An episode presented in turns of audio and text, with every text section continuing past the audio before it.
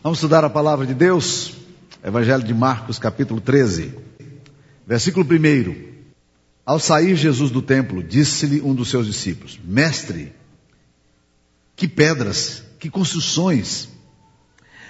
Mas Jesus lhe disse: Vês essas grandes construções? Não ficará pedra sobre pedra que não seja derribada. No Monte das Oliveiras, de frente do templo, achava-se Jesus sentado quando Pedro, Tiago, João e André lhe perguntaram em particular: Dize-nos quando sucederão essas coisas e que sinal haverá quando todas elas estiverem para cumprir-se. Então Jesus passou a dizer-lhes: Vede que ninguém vos engane. Muitos virão em meu nome dizendo: Eu sou eu, e enganarão a muitos. Quando, porém, ouvirdes falar de guerras e rumores de guerra, não vos assusteis, é necessário assim acontecer, mas ainda não é o fim. Porque se levantará nação contra nação, reino contra reino, haverá terremotos em vários lugares e também fomes. Essas coisas são o princípio das dores. Estai vós de sobreaviso, porque vos entregarão aos tribunais e às sinagogas, sereis açoitados e vos farão comparecer à presença de governadores e reis, por minha causa, para lhes servir de testemunho. Mas é necessário que primeiro o evangelho seja pregado a todas as nações. Quando, pois, vos levarem, vos entregarem, não vos preocupeis com o que haveis de dizer mas o que vos for concedido naquela hora, isso falai, porque não sois vós os que falais, mas o Espírito Santo. Um irmão entregará à morte outro irmão, e o pai ao filho. Filhos haverá, que se levantam contra os progenitores e os matarão. Sereis odiados de todos por causa do meu nome, aquele, porém, que perseverar até o fim, esse será salvo. Quando, pois, virdes o abominável da desolação situado onde não deve estar, quem lê entenda. Então os que estiverem na Judéia fujam para os montes. Quem estiver em cima no eirado não desça nem entre para tirar da sua casa coisa alguma. O que estiver no campo não volte atrás para buscar sua capa. Ai das que estiverem grávidas, das que amamentarem naqueles dias. Orai para que isso não suceda no inverno, porque aqueles dias serão de tamanha tribulação como nunca houve desde o princípio do mundo que Deus criou até agora e nunca jamais haverá. Não tivesse o Senhor abreviado aqueles dias e ninguém se salvaria, mas, por causa dos eleitos que ele escolheu, abreviou tais dias. Então, se alguém vos disser, eis aqui o Cristo, ou ele ali, não acrediteis. Pois surgirão falsos cristos e falsos profetas, operando sinais e prodígios, para enganar, se possível, os próprios eleitos. Estai vós de sobreaviso, tudo vos tenho predito. Essa é a palavra de Deus.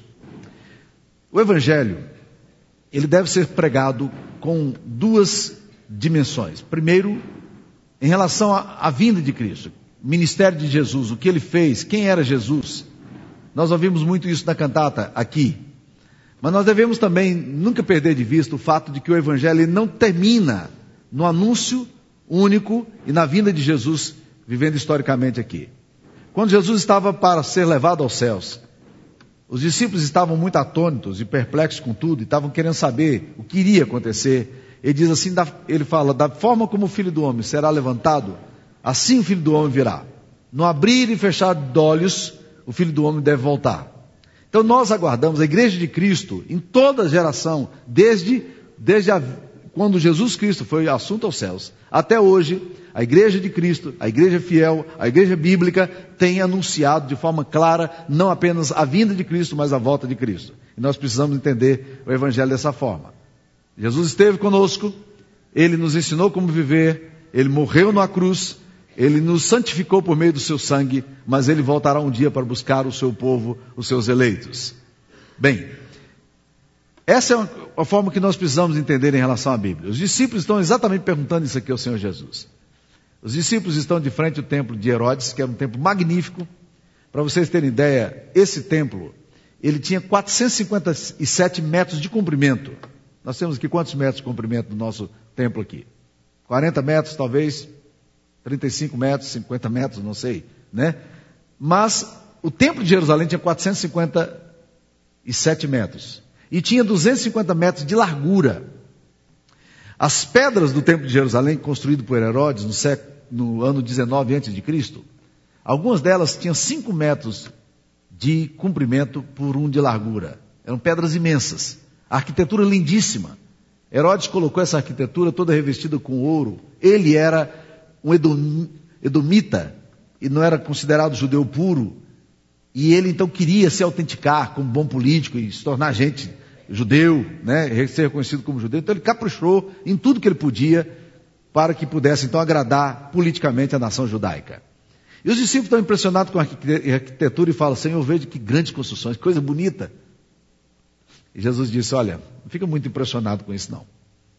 Tudo isso aí é, tem pé de barro. Isso aí tudo vai cair.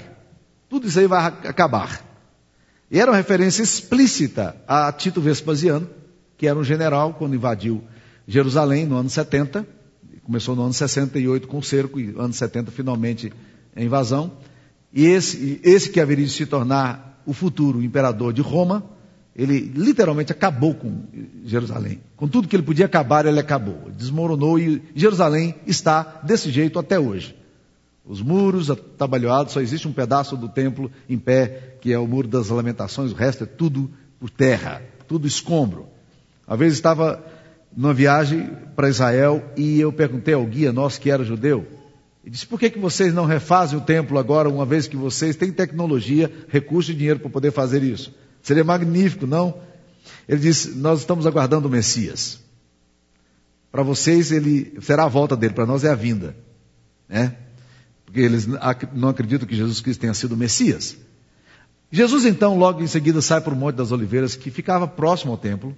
E os discípulos, então, em particular, fizeram pergunta para ele: Senhor, como é que essas coisas vão acontecer? E ele começa a descrever, agora não a invasão de Tito Vespasiano no ano 70, mas ele começa a descrever os eventos que precederiam a sua vinda. E ele começa então a falar de vários eventos. Eu quero dar uma passadinha rapidamente nesses eventos aqui, que estão descritos nas Escrituras Sagradas, são vários, pelo menos dez, a gente pode pontuar aqui.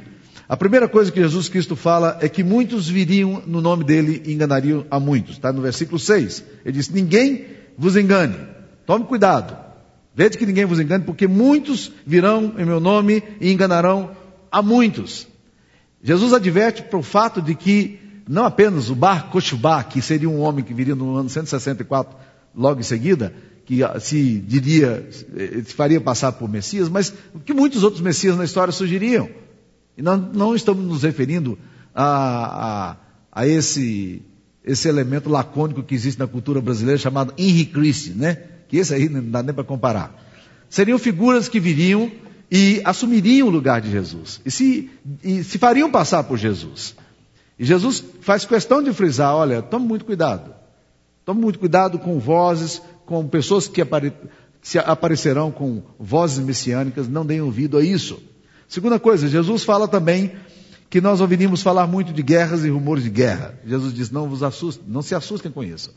É interessante pensar que quando você chega numa cultura que é teoricamente civilizada, o século XX, século industrializado, onde as pessoas, a sociedade está passando de uma comunidade, de uma sociedade rural para uma sociedade urbana, de uma sociedade manual para uma sociedade mecânica ou industrializada, justamente nessa época em que o homem estava celebrando todo o triunfo dele. Ironicamente, duas grandes guerras mundiais eclodem. Uma no, no, no finalzinho do século, da, da década de eh, eh, dos anos 10, chegando ali no ano 20, e outra começando também no final da década de 30 e terminando em 45. É, é impressionante pensar que nessas guerras, a gente fala muito, por exemplo, dos judeus que morreram ali, 6 milhões de judeus. Vocês sabiam que só, só na Segunda Guerra 20 milhões de jovens soviéticos morreram em batalha? Não é assustador pensar nisso? Jesus estava falando exatamente sobre isso. Recentemente, a, Europa estava comemorando o fato de que, por 50 anos, pela primeira vez na história, eles, eles não tiveram guerra entre eles. Mas as etnias, principalmente africanas, as sérvias, elas são etnias que vivem constantemente em conflito, sem falar ainda do Oriente Médio. Jesus disse, são sinais, mas ainda não é o fim. Jesus também vai falar um pouquinho logo em seguida pra, é, que nação se levantaria contra nação, versículo 8, haveria terremotos em vários lugares. Existem dados curiosos sobre os negócios de terremotos. Eu estava estudando um pouco para pregar esse sermão e descobri que nosso planeta teve um, um, uma intensa atividade de 1964 para 1994 e há mais registro de terremotos durante esse período da nossa história, mais registro do que todos os outros registros que anteriormente aconteceram. Obviamente você pode dizer, ok, mas não havia, é, no século XV, no século XII, não havia registros sismológicos, óbvio.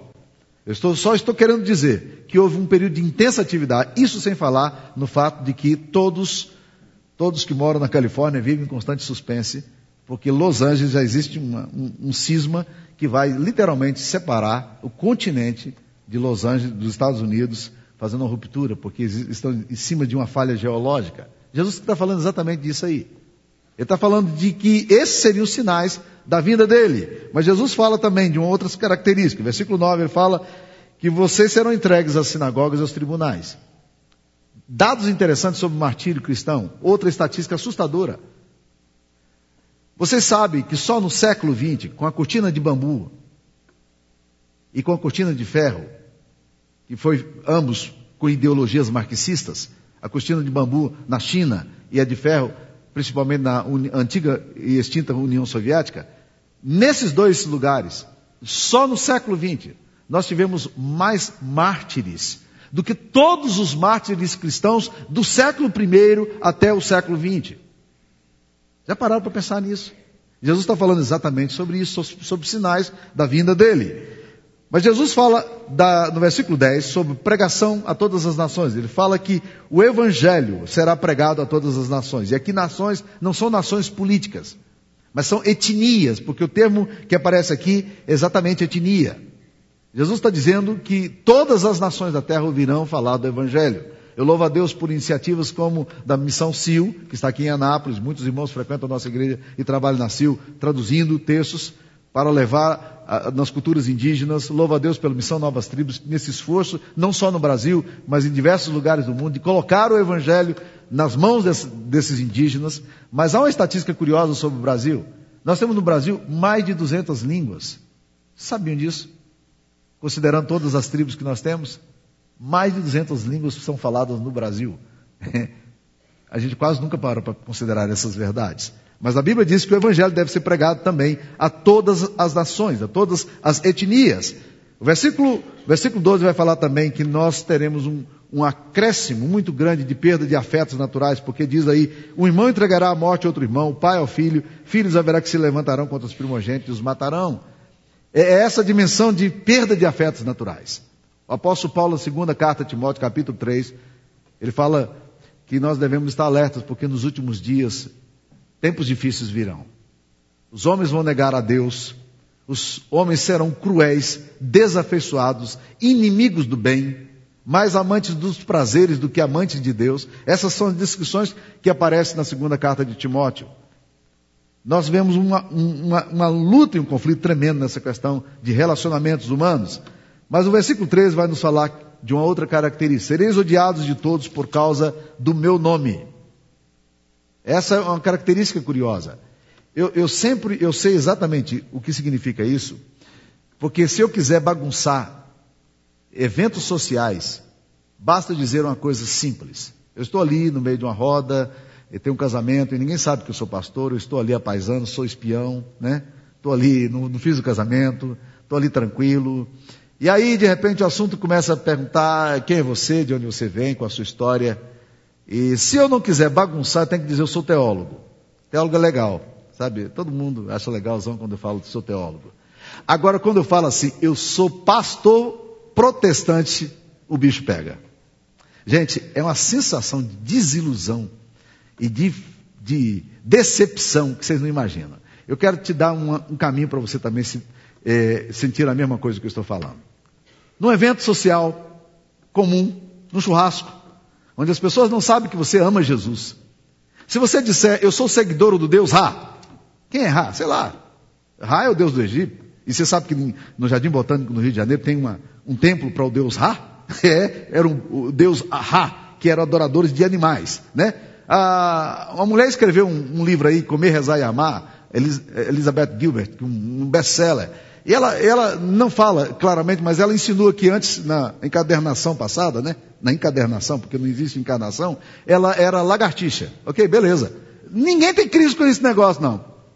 Ninguém, ninguém tem crise com esse negócio. Você pode falar, não, eu sou seguidor de uma seita que acha, aí eles vão achar muito interessante, vão fazer pergunta para você. Agora, meus queridos irmãos, se você quiser bagunçar uma reunião, quando perguntarem, e aí, você, quais são as suas convicções? Diga assim, eu sou um discípulo radical de Jesus. Ai, meu filho, o bicho pega. Todo mundo vai te olhar assim com espanto. Você é um cara anormal. Você é um estranho. Bicho, você é maluco. Seguir Jesus. É, é curioso isso. Eu passei, eu cheguei um pouco é, fora do meu horário, não cheguei atrasado por culto não, porque eu normalmente chego mais cedo, porque havia uma passeata gay hoje.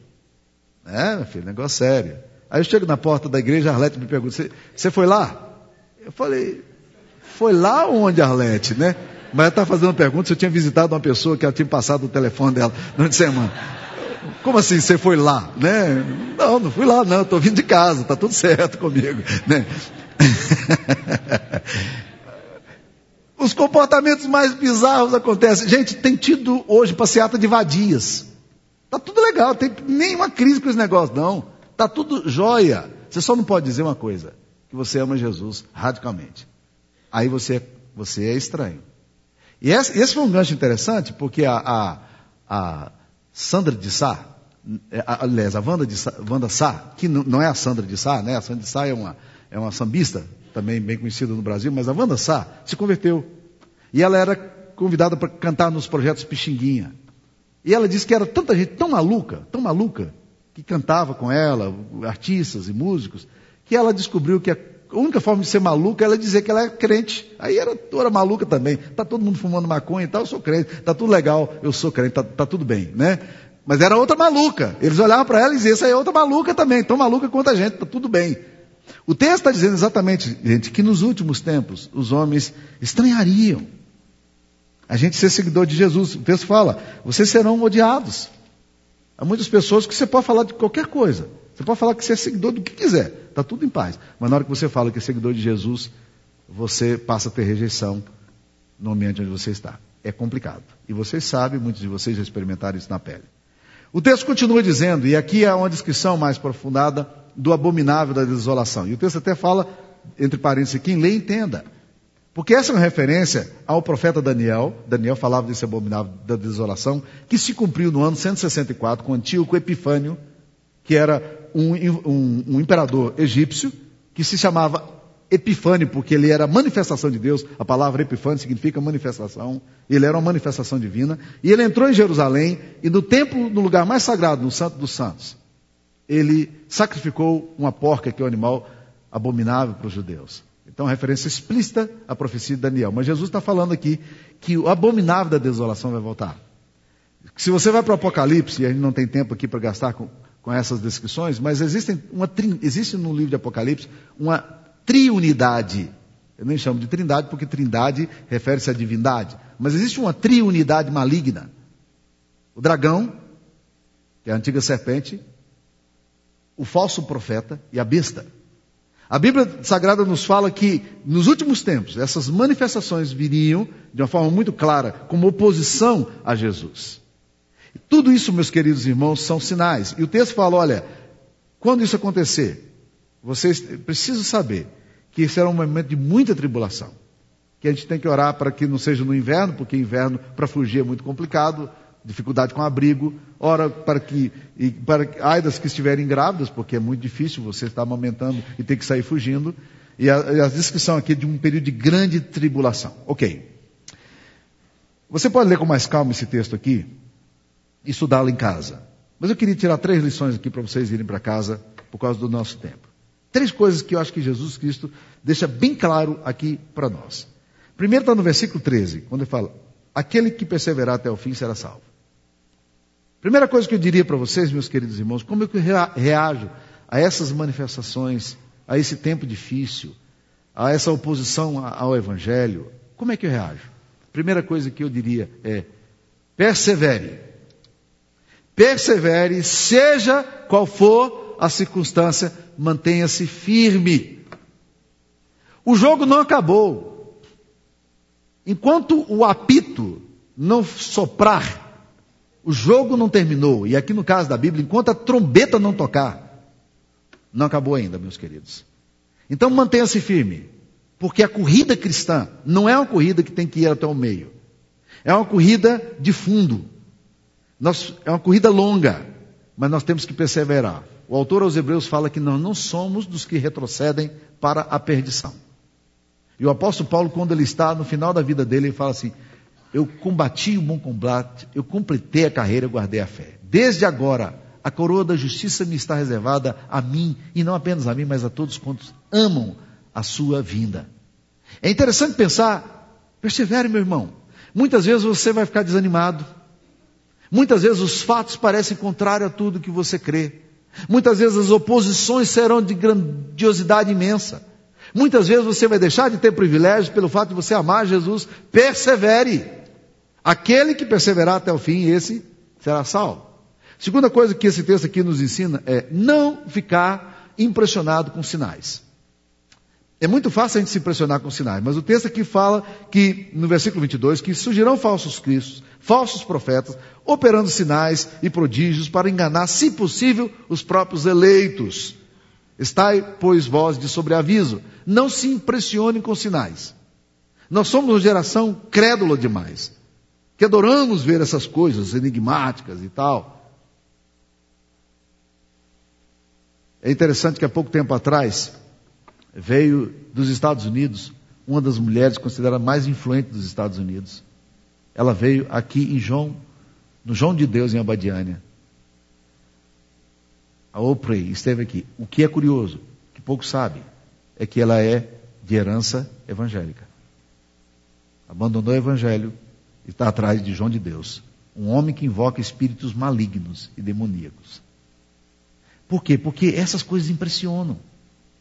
Xuxa bate aqui, atores, esportistas, políticos, vem tudo aqui. Tem muita gente impressionada com sinais. Não se impressione com sinais. Se você quer ficar impressionado com sinal, eu quero te dizer que o grande sinal, e esse vai ser de lascar, porque Apocalipse fala, no capítulo 13, que a besta, nos últimos tempos, ela vai fazer descer fogo do céu. Então, meu querido, se você é impressionável, você vai ficar impressionado mesmo. Não vai ser fácil, não. Então não se impressione. Mantenha-se firme no Evangelho. E a terceira coisa que eu diria para vocês como, como orientação. Veja quantas vezes Jesus Cristo fala aqui sobre a questão da gente vigiar. Olha o versículo 23. Estai, pois, vós de sobreaviso. Você mantém, fique atento. Não, não descuide, meus, não baixa a guarda. Olha no versículo 20, 33 como é que fala. Estai de sobreaviso, vigiai e orai, porque não sabeis quando será o tempo. No versículo 35. Vigiai, pois, porque não sabeis quando virá o dono da casa, se é tarde, se é meia-noite, se é o cantar do galo, se pela manhã, para que vindo ele inesperadamente não vos ache dormindo. O que, porém, vos digo, e Jesus continua dizendo, o que, porém, vos digo, digo a todos, vigiai. Nós temos que manter uma atitude de vigilância. Às vezes nós somos muito negligentes, displicentes, descuidados com a nossa vida espiritual. E a Bíblia diz que será como um relâmpago que sai do Oriente para o Ocidente. Assim será a vinda do Filho do Homem. Na hora que nós não cuidarmos, ele voltará. A Bíblia, Jesus contou a parábola das meninas, das virgens, que estavam esperando o seu noivo. E cinco delas estavam com suas lâmpadas absolutamente vazias. E quando o noivo chegou, elas não puderam se encontrar com o noivo, porque não tinha óleo. E elas então ficaram pedindo às outras pessoas, e também não podiam receber. Porque o óleo do outro não resolve para você. A unção do outro não resolve para você. A unção do seu pai, da sua mãe, do seu irmão, da oração do seu irmão, não vai resolver para você. Fique de sobreaviso. Fique atento. Nós não podemos nos descuidar da vida espiritual. Alerta constante em relação às coisas espirituais. Há muita gente descuidada. Há muita gente dormindo. Há muita gente num sono de indolência. Alguns que já estão cansados de ouvir o Evangelho estão dormindo descuidados, desatentos. Essa ideia de estar sobre aviso, eh, vigiar, é sempre uma ideia de um sentinela, de alguém que está num, num, local de, de, vigilância e ele está atento para o que pode acontecer, porque o inimigo pode vir a qualquer momento. Tá? Então, três lições aqui bem práticas para nós. Perseverem, não se impressionem com sinais e fiquem atentos. Que Deus nos abençoe.